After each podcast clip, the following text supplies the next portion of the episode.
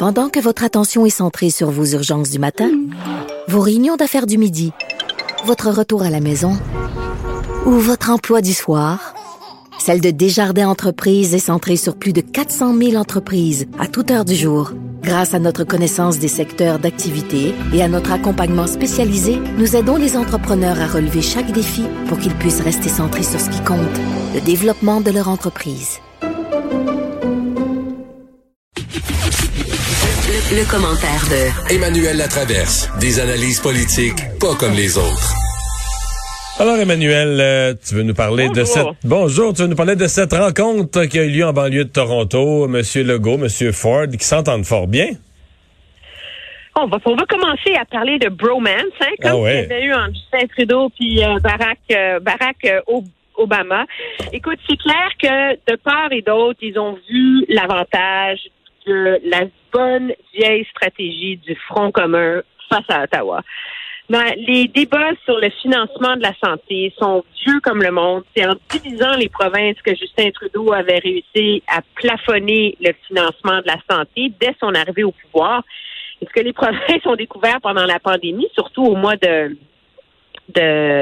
juin et juillet dernier, c'est que quand personne cède face à Ottawa, ben celui-ci, à un moment donné, est obligé de tenir compte euh, de la volonté des provinces. Ceci étant dit, pour les provinces de demander davantage d'argent en santé au gouvernement Trudeau, je suis pas prête à dire que ça va être fait. Non. Mais disons que c'est une demande, là, en termes d'imagination, puis ils sont pas euh, creusés les ménages trop loin. C'est une c'est une simple, c'est une demande qui a été faite mille fois.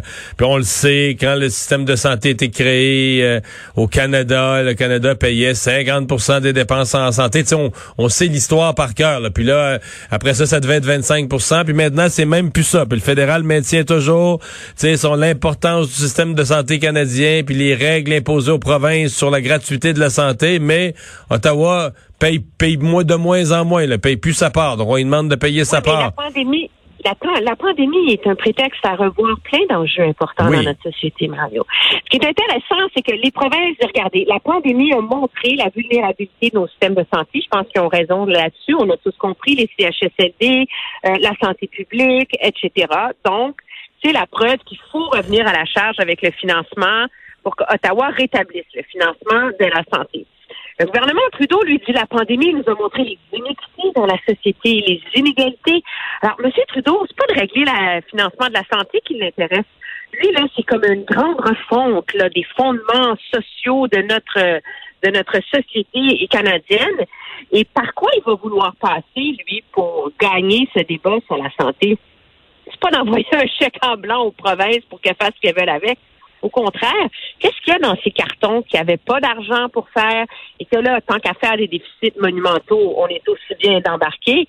C'est la question de l'assurance médicaments. Donc, créer un front commun sur la question de la santé pour les provinces, ça va être autrement plus difficile parce que c'est pas évident que plusieurs provinces ne seraient pas intéressées par cette idée d'une assurance médicaments que veut mettre de l'avant euh, M. Trudeau. Donc, cette unité Québec-Ontario va-t-elle suffire à enrôler les autres provinces pour un fameux front commun? Euh, ça va être intéressant de voir euh, les, discussions à ce sujet lors du sommet du Conseil de la Fédération, d'ailleurs que M. Legault euh, va, va présider dans quelques semaines. À suivre. Ceci dit, est-ce que tu as une réflexion, un commentaire supplémentaire sur la photo pour les gens qui l'ont pas vu, mais je pense que pas mal de gens commencent à l'avoir vu à cette heure-ci. Messieurs, euh, à l'apéro hier, messieurs Ford et Legault euh, sont assis autour d'une sur une petite table carrée autour de chacun un simple verre de bière. Euh, donné, ils ont porté un toast, donc les masques étaient enlevés à ce moment-là, ils les avaient retirés. Et bon, au moment du toast, il y a plus deux mètres, c'est sûr là.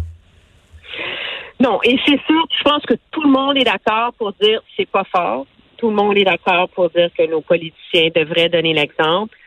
Ceci étant dit, moi, là, je veux dire, honnêtement, je peux pas m'indigner puis déchirer ma chemise, là, parce que quand j'ai vu la photo, la première chose à laquelle j'ai pensé, c'est, oh mon Dieu, en fin semaine, j'allais manger au restaurant, j'étais sur une terrasse avec ma marraine, puis mon Dieu, qu'on était dans le cœur de notre conversation, on n'a pas respecté le 2 mètres, puis en plus, à l'en haut de 70 ans.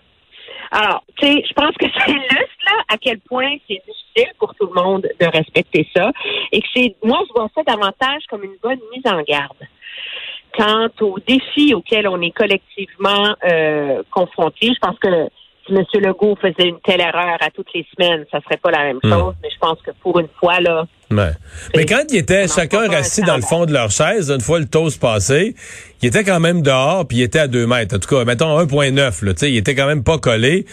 Je pense pas qu'on peut parler d'une énorme prise de risque. C'est juste que quand les deux, tes premiers ministres, il faut que tu sois, comme on dit, il faut que tu sois euh, impeccable. Hein? Catholique Oui, puis je pense que comme on se, on se rend compte en ce moment qu'un problème dans la contagion, c'est euh, cette espèce de, de laisser aller parce que les gens sont, sont fatigués de cet éloignement, c'est du, du poids que ça représente de pas être proche des gens qu'on aime, de nos amis, etc. Mais je pense que ça devient important pour la classe politique de donner l'exemple.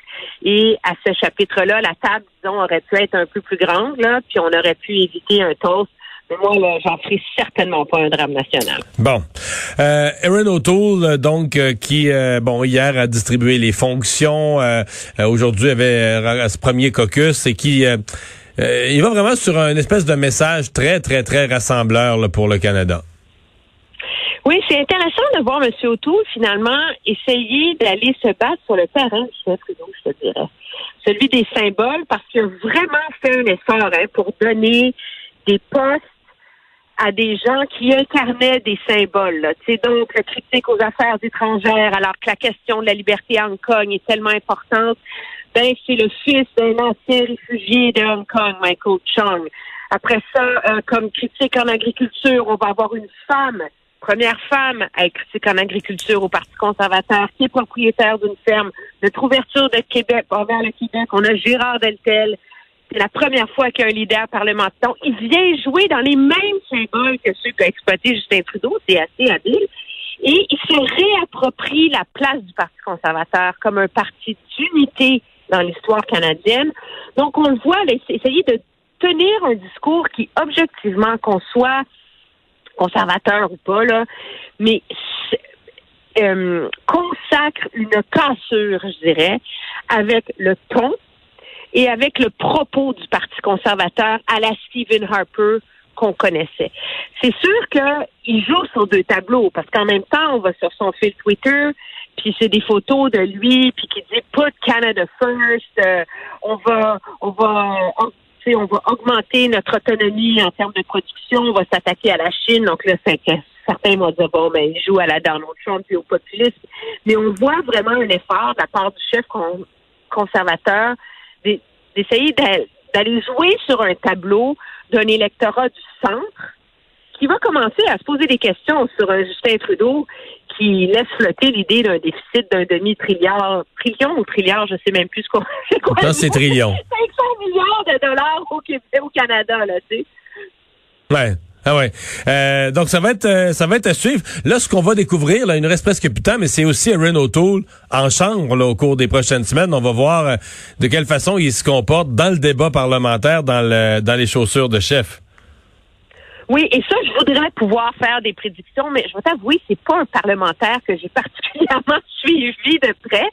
mais il est un parlementaire immensément respecté de ses collègues, justement pour son aptitude à mener cette joute-là. Et c'est sûr que la barre va être haute parce qu'il va se lancer dans la dans la gueule du loup avec le discours du trône dès le 23 euh, septembre. Ça va aller vite. Eh, merci Emmanuel. À demain. Au revoir, bye. Alors, euh, dans un instant, on va s'arrêter pour la pause, comme à chaque jour à cette heure-ci. Au retour de cette euh, dernière pause de l'émission, eh bien, je vais être avec Pierre Bruno dans le bulletin TVA Nouvelles pour commencer, pour commenter, pardon, l'actualité de ce jour.